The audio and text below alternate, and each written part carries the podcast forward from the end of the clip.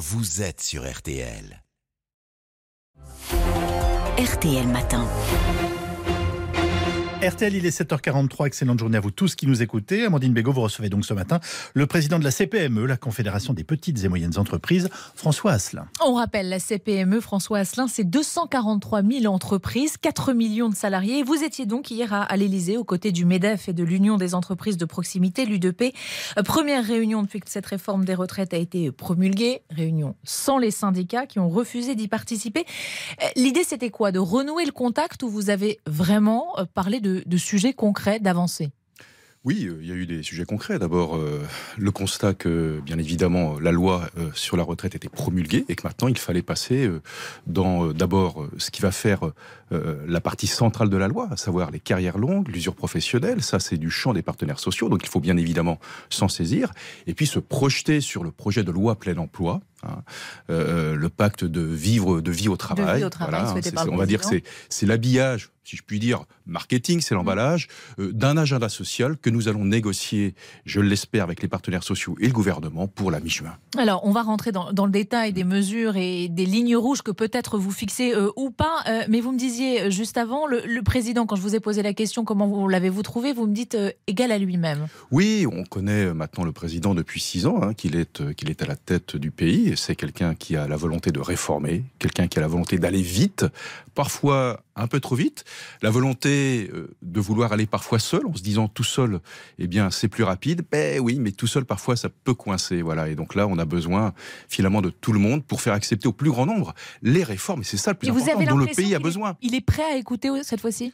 Oui, bah de toute façon, le sujet, toute la liste euh, sur laquelle on a pu échanger hier, c'est des sujets qui sont euh, du domaine des partenaires sociaux. Et d'ailleurs, je ferai une remarque, hein, l'usure professionnelle, euh, les partenaires sociaux auraient pu, s'en saisir bien avant cette réforme de retraite. C'était aussi dans notre champ de responsabilité, si je puis dire. Mais pourquoi pas l'avoir fait? Ah, bah ça, écoutez, c'est tout simplement, parfois, lorsqu'il s'agit de traiter des sujets qui fâchent, eh bien, on préfère que d'autres le fassent à notre place. Il faut dire les choses telles qu'elles sont. Lorsqu'il s'est agi, par exemple, de réformer l'UNEDIC, la réforme de mmh. l'UNEDIC, eh bien, on a laissé le gouvernement le faire. Il faut, il faut acter les Donc il y a des torts et du côté des syndicats et du côté du oh, patronat, je pense que chacun, du gouvernement. chacun sa part de responsabilité. J'ai envie de dire un partout la balle au centre, quoi. Voilà. Et surtout, le plus important, c'est qu'il faut avancer parce que le pays a besoin de réformes. Et pour avancer, on a besoin des syndicats. Vous avez besoin des on a besoin des syndicats. Mais comme dans votre entreprise, vous avez besoin de vos représentants du personnel, dans un pays, vous avez besoin des partenaires sociaux. Ils ont eu tort de ne pas venir hier? Ça, il faudra leur poser la question. Euh, je pense que l'histoire passera rapidement là-dessus, parce que si on se voit pas maintenant, vous savez, euh, dans quelques semaines, tout le monde reviendra autour de la table pour avancer. Ça ne vous inquiète pas Vous ne leur lancez pas un appel ce matin solennel à, revenir autour de la table Je pense que d'abord les, rivières retrouveront leur lit et il y a tellement de sujets qui intéressent les salariés de notre pays, carrière longue, usure professionnelle, qui sont vraiment la responsabilité partenaires sociaux. Alors moi, en tant que représentant patronal, je ne peux pas le faire tout seul, j'ai besoin d'eux. Bon, soyons justement très concrets, François Asselin. Sur la question par exemple de l'emploi des seniors, jusqu'où êtes-vous prêt à aller? Cet index senior, par exemple, qui avait été euh, voté dans la loi euh, votée au Sénat, euh, vous y êtes favorable? Des sanctions pour les entreprises, vous y êtes favorable ou pas? On a un sujet autour de l'emploi des seniors parce que c'est clair, euh, il faut être honnête, quelqu'un qui aujourd'hui en France perd son emploi à plus de 50 ans, 55 ans, eh bien une galère pour en hmm. trouver. Hein, vous, chef d'entreprise, j'imagine que vous... C'est un vrai sujet. Alors, pas tant que ça, non. je vais vous dire, parce que dans une PME, vous avez tellement besoin de compétences que lorsque vous avez une compétence qui frappe à la porte de votre entreprise et qui est senior, bah, j'aime mieux vous dire qu'aujourd'hui, vous regardez euh, euh, rapidement si vous pouvez l'embaucher, hein, parce que c'est, on en a besoin, absolument. en revanche, si vous avez quelqu'un qui physiquement est usé, eh ben, bien, évidemment, là, c'est plus compliqué. C'est pour cela que l'emploi des seniors, c'est un tout. Quand on s'occupe de l'emploi des seniors trois ans avant la retraite, c'est bien trop tard. C'est pour ça que l'esprit de cette réforme, avec un entretien de milieu de carrière, où potentiellement on aura les moyens de réorienter la personne, soit au sein de l'entreprise, soit à l'extérieur de l'entreprise. Mais c'est intelligent. Et c'est à nous de construire ce dispositif entre partenaires sociaux. L'emploi des seniors, l'autre difficulté qu'on a, c'est que si on veut restreindre la sortie, eh bien, on verrouille l'entrée. Souvenez-vous, la contribution de la lande, je crois que c'était en 1987 on avait mis une mesure qui empêchait les entreprises quasiment de licencier un senior. Eh ben, on n'en embauchait plus. Donc, vous voyez, c'est pas si évident que ça. Il faut trouver le juste milieu. Et nous sommes un senior, plutôt. Ça coûte souvent plus cher qu'un jeune aussi. Est-ce que sur oh, ben, ce vous savez, on peut jouer ou pas? ben, Un senior peut coûter plus cher, mais il, entre guillemets, il amortit par le fruit de son expérience et de sa sa, sa, compétence professionnelle par rapport à un plus jeune. C'est pas tout à fait le même, la même compétence. Et du coup, cherche. pour être très en attendant, François Asselin, vous demandez quoi pour l'emploi des seniors? Alors nous, ce que nous demandons, nous demandons plutôt des mesures incitatives. C'est-à-dire qu'effectivement, vous avez le problème du coût du travail d'un senior. Quelqu'un qui perd son emploi, qui se fait embaucher, eh bien, à poste euh, équivalent, si vous avez un jeune et un moins jeune, il va arriver avec un niveau de salaire qui est beaucoup plus élevé.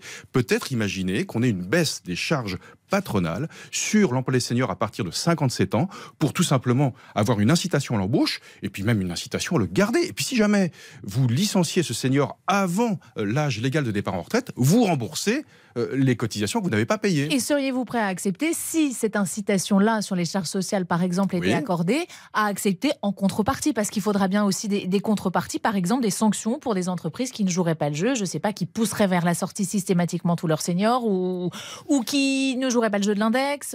Ah ben, vous savez, euh, euh, bien souvent, euh, dans les grandes entreprises, euh, c'est un sport qui intéresse aussi bien euh, les syndicats et les salariés euh, que la direction. hein. Et vous avez euh, beaucoup d'exemples, moultes exemples dans de grandes entreprises où deux, trois ans avant le départ en retraite, on fait un gros chèque aux salariés qui veulent partir avant l'âge légal de départ en retraite. Ça arrange tout le monde. Et bien ça, Ça, on ne peut pas effectivement, l'interdire, par exemple, Ah, bah, il faut- l'encadrer beaucoup plus il faut l'encadrer. Euh, on est tout à fait ouvert Ça à cela. Bon. Bien sûr. L'autre question, et on, on en parlait aussi en, en creux, c'est cette question de la rémunération euh, des, des salaires. Vous êtes chef d'entreprise, Oui. euh, vous, vous avez forcément des salariés, j'imagine, qui aujourd'hui vous disent bah, tout augmente, euh, je travaille, j'ai un salaire correct et pourtant je n'y arrive pas, ou en tout cas j'y arrive moins bien. Ah oui. Comment concrètement on peut aujourd'hui garantir à, à tous nos auditeurs bah, que les choses vont aller mieux, que les salaires vont, vont augmenter? Hmm. On ne peut pas a- décréter ça. Ben, D'abord, on ne le décrète pas. Deuxièmement, je peux vous dire que depuis euh, toutes les périodes de crise que nous traversons, avec euh, les besoins de compétences que nous avons, un chef d'entreprise qui ne répond pas à cette demande d'augmentation de salaire va perdre ses salariés ou va se les faire piquer par son concurrent. Hein, donc déjà, les augmentations individuelles, eh bien, on en a vu fleurir dans toutes les entreprises. Et puis, après tout, tant mieux pour les salariés. L'autre problème, c'est que parfois, un entrepreneur est pris en étau. C'est-à-dire que euh, si vous pouvez basculer sur votre prix de vente euh, l'augmentation des salaires, eh bien, tout va bien. Quand malheureusement, vous êtes euh, subi, enfin, soumis à une concurrence acharnée, eh bien, vous êtes coincé. Vous aimeriez bien augmenter vos salariés, mais votre prix de vente, vous ne pouvez pas l'augmenter. Et là, ça devient compliqué. Pour autant, euh, eh bien, bien évidemment, quand on regarde l'évolution enfin, systématique du Mhm. SMIC ces dernières années, avec euh, ces derniers mois avec l'inflation, eh bien, vous avez les grilles professionnelles qui, d'une façon mécanique, augmentent. Sauf qu'il y a encore un certain nombre de branches où le salaire minimum est, est sous le SMIC. Mais oui, et Laurent que- Berger, par exemple, de la CFDT, demande justement à ce que les aides publiques soient conditionnées à ce rééquilibrage, ces renégociations par branche. Vous y êtes favorable, Oui, ça bah, C'est pas un sujet. Je vais vous dire pourquoi. Parce que déjà, quelqu'un qui aujourd'hui en France rémunérerait ses salariés en dessous de la grille euh, euh, conventionnelle, d'abord c'est interdit, c'est illégal, et deuxièmement, il va perdre ses salariés ou il va pas en trouver. hein. Donc euh, le fait d'accélérer le rattrapage des grilles de salaire par rapport à l'augmentation du SMIC, ça, on y est tout à fait, tout à fait ouvert. Et puis je vais vous dire des fois, euh, dans les branches professionnelles, quand il s'agit de négocier, c'est parfois les syndicats qu'on attend pour trouver une date de se pour se réunir. Donc on peut tout le monde accélérer le, le Bon, et quand la dispositif. CGT demande une indexation des salaires sur l'inflation, ça vous dit non, François Asselin?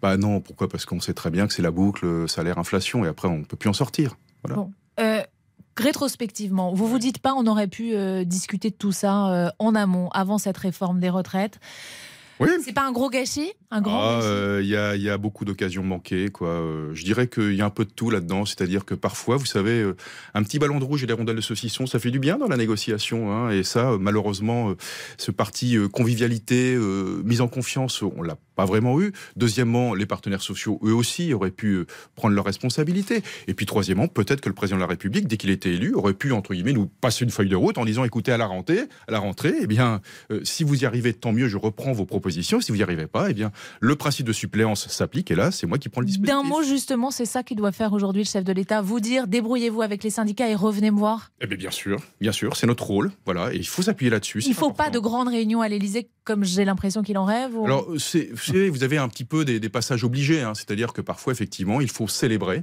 même la défaite, hein, on va le- l'avoir le 1er mai, hein, et puis il faut célébrer aussi parfois les moments où, effectivement, les grands-messes, où euh, d'une façon solennelle, on met les choses en place, et puis entre-temps, eh bien, il y a les moments où on doit travailler, et ça, ben, on- il, faut se mettre, il faut se mettre au boulot, oui. Je préfère une France euh, qui se remonte les manches qu'une France qui, qui baisse les bras.